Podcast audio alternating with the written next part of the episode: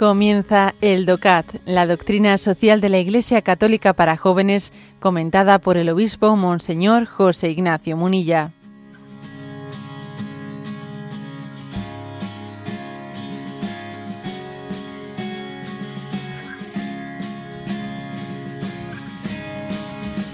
Punto 71, que pregunta, ¿desde qué momento el hombre es persona? Algunos dicen que solamente se puede hablar de persona humana a partir del momento de su nacimiento. Otros incluso afirman que sólo se es persona si se puede pensar y decidir. Los hay también que fijan el comienzo de la existencia humana en la formación del tallo cerebral o en la, en la anidación. La Iglesia rechaza todas estas interpretaciones y defiende que la vida humana se inicia con la fusión del óvulo y el espermatozoide. La Iglesia considera absolutamente merecedora de protección la vida que surge tras la fecundación, ya desde el inicio del estado embrionario. Por tanto, desde ese mismo momento el embrión es un ser humano íntegro y como tal tiene la misma dignidad que cualquier otra persona. De ahí que a esos miembros más débiles de la sociedad que van a nacer haya que tributarles el respeto debido a su dignidad. Bueno, como veis, el punto 71 plantea una cuestión muy importante, ¿no? ¿Desde qué momento el hombre es persona humana? ¿Se puede, es que puede haber algún momento en el que la vida humana no sea persona humana? ¿Eh? Que esta es una, ¿no? Eh, una, ha sido, digamos, un debate que en algún momento no. Bueno, yo, eh, pues lo que el feto será vida humana, pero no es persona humana. Ah, ¿no? Ah, pero puede haber vida humana sin que sea persona humana. Se puede ser humano sin ser persona. ¿Cómo es eso? A ver, ¿alguien me lo puede explicar? ¿Se puede ser un ser humano sin ser persona humana? ¿Dónde está? Eh? Entonces, ¿cómo una persona, cómo un ser humano pasa a ser persona humana? ¿Eso cómo es? Porque un, porque un Estado, unas autoridades le dan papeles. ¿Mm? Es algo así como si se dijese, ¿no? A ver, eh, pues este hombre, pues un, inmigrante, ¿no? Que pasa, eh, que pasa en condiciones trágicas el Mediterráneo, llega aquí, no, pero no es ciudadano de Europa, ¿no? No es ciudadano de Europa. Hasta que no tenga papeles, no es, no es ciudadano. A ver, ¿se puede en los mismos términos hablar de ser persona humana, o sea, mientras que no sea reconocido jurídicamente, o sea, eh, la condición de persona la da, la dan unos papeles, la da el parto.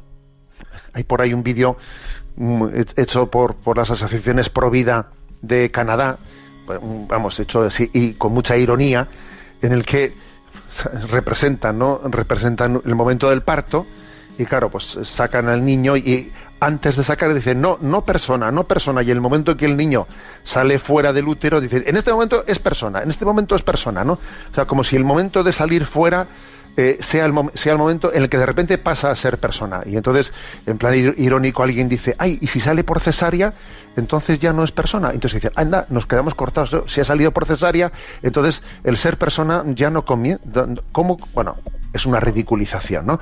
Una ridiculización de decir que absurdo es el hecho de que el tema del parto sea el que alguien le vaya a dar la condición de persona. Obviamente, obviamente la, respuesta, ¿no? Eh, que, da la Iglesia, que da el humanismo cristiano, es que eh, la, dignidad de persona comienza con la misma vida humana. Con la misma vida humana comienza la dignidad de persona. ¿eh? Un ejemplo gráfico que yo recuerdo que utilicé, un servidor publicó hace, pues, en el año 2014, una carta pastoral que la tenéis a vuestra a vuestra disposición, muy fácilmente de buscar en la, pues en internet, el descarte del aborto. el descarte del aborto. Dentro de esa carta yo comentaba, bueno, ponía un ejemplo, ¿no? a veces un ejemplo gráfico vale por muchas, vale, vale por vamos, puede hacer una gran, un gran servicio. ¿no? Imagínate el caso de lo que es una, una cadena de fabricación de coches, ¿no? Es imposible definir en qué momento el coche llega a ser coche en una cadena de fabricación. Porque claro, al principio solo es una chapa. En el momento en el que se introduce el motor al chasis, cuando allí le traen el motor y se lo meten, entonces comienza a ser coche. O en el momento en el que se le añaden las cuatro ruedas. O en qué momento de la cadena el coche comienza a ser coche. Muy difícil, ¿no? Sin embargo, en lo referente al inicio de la vida humana, la cosa es distinta. El ser humano es ser humano desde el principio y no hace otra cosa que desarrollarse naturalmente, sin necesidad de que le estén añadiendo desde fuera otros elementos para que pueda llegar a serlo.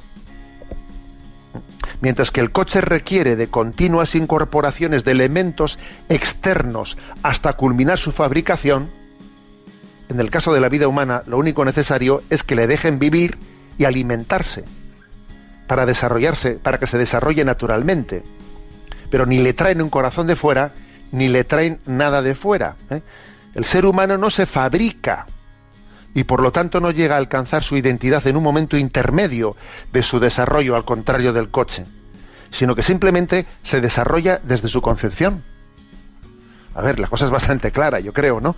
Eso, por eso, digamos que la, la moral cristiana que nos dice que la dignidad del ser humano, la dignidad de la persona humana se tiene desde la concepción, confluye plenamente con lo que son los datos también de la, de la embriología. ¿eh?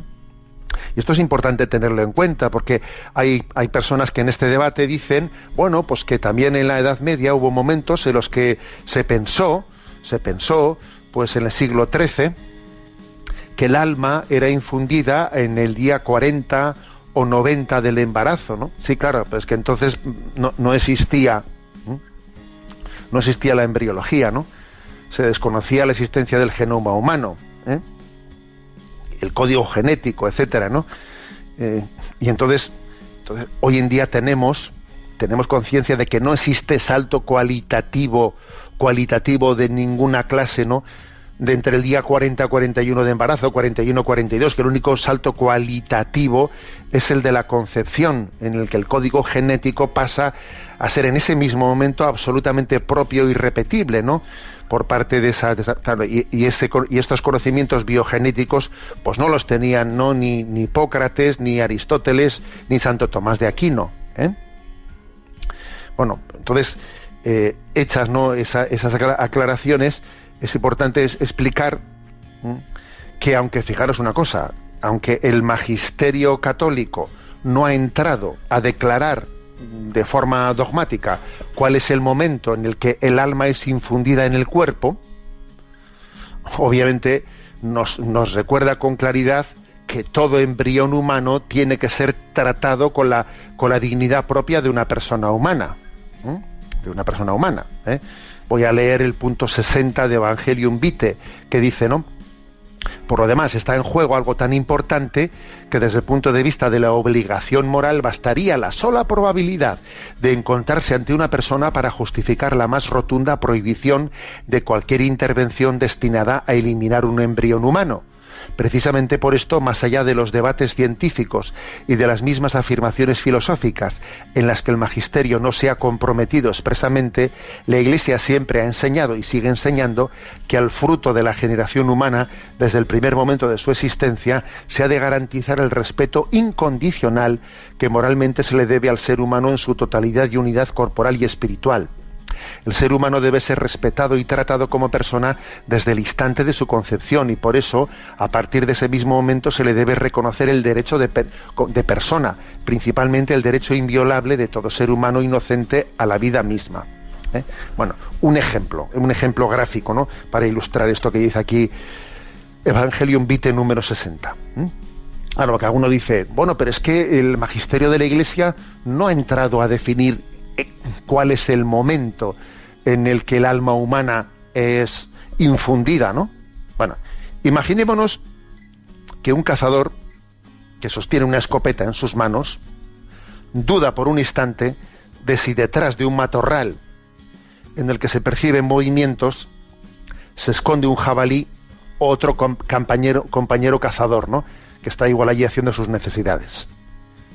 Si a pesar de esa duda razonable decide no perder la ocasión y disparar contra el matorral, y así ocurre que, que, mata a su compañero porque no era un jabalí, podrá ser acusado con toda razón por un delito de homicidio por imprudencia temeraria, ¿no?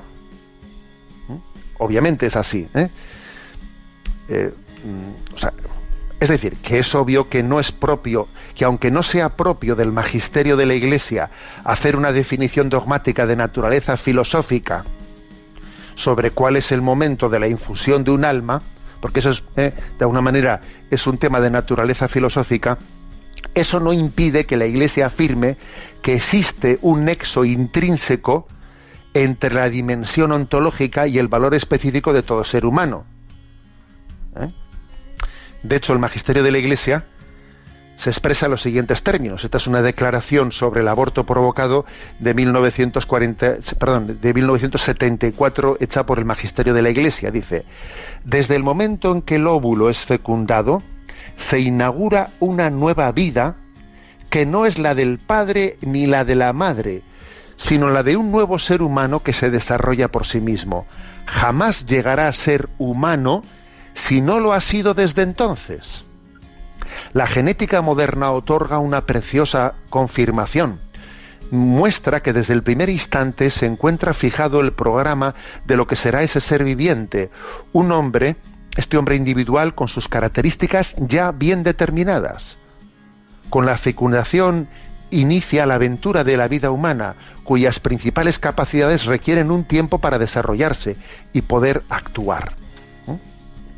Bueno, esta es por lo tanto ¿no? lo que eh, dicha con todos sus matices, lo que la Iglesia Católica afirma sobre, sobre la dignidad del ser humano concebido. El ser humano concebido mm, tiene la dignidad de la persona humana y tiene que ser respetada como tal. ¿eh?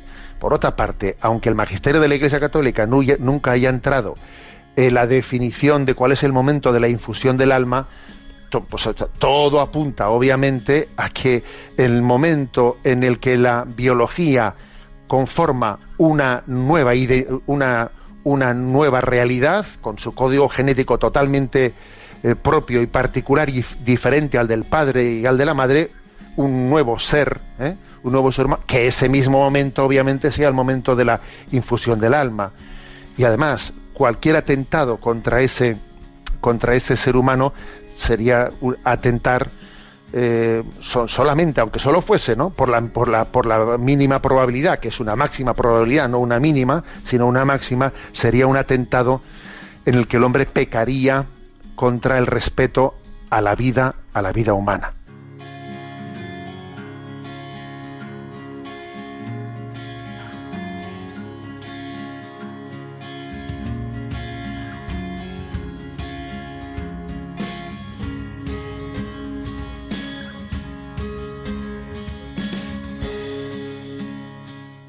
Has escuchado el DOCAT, la doctrina social de la Iglesia Católica para jóvenes, comentada por el obispo Monseñor José Ignacio Munilla. Encuentra todos los audios en radiomaria.es.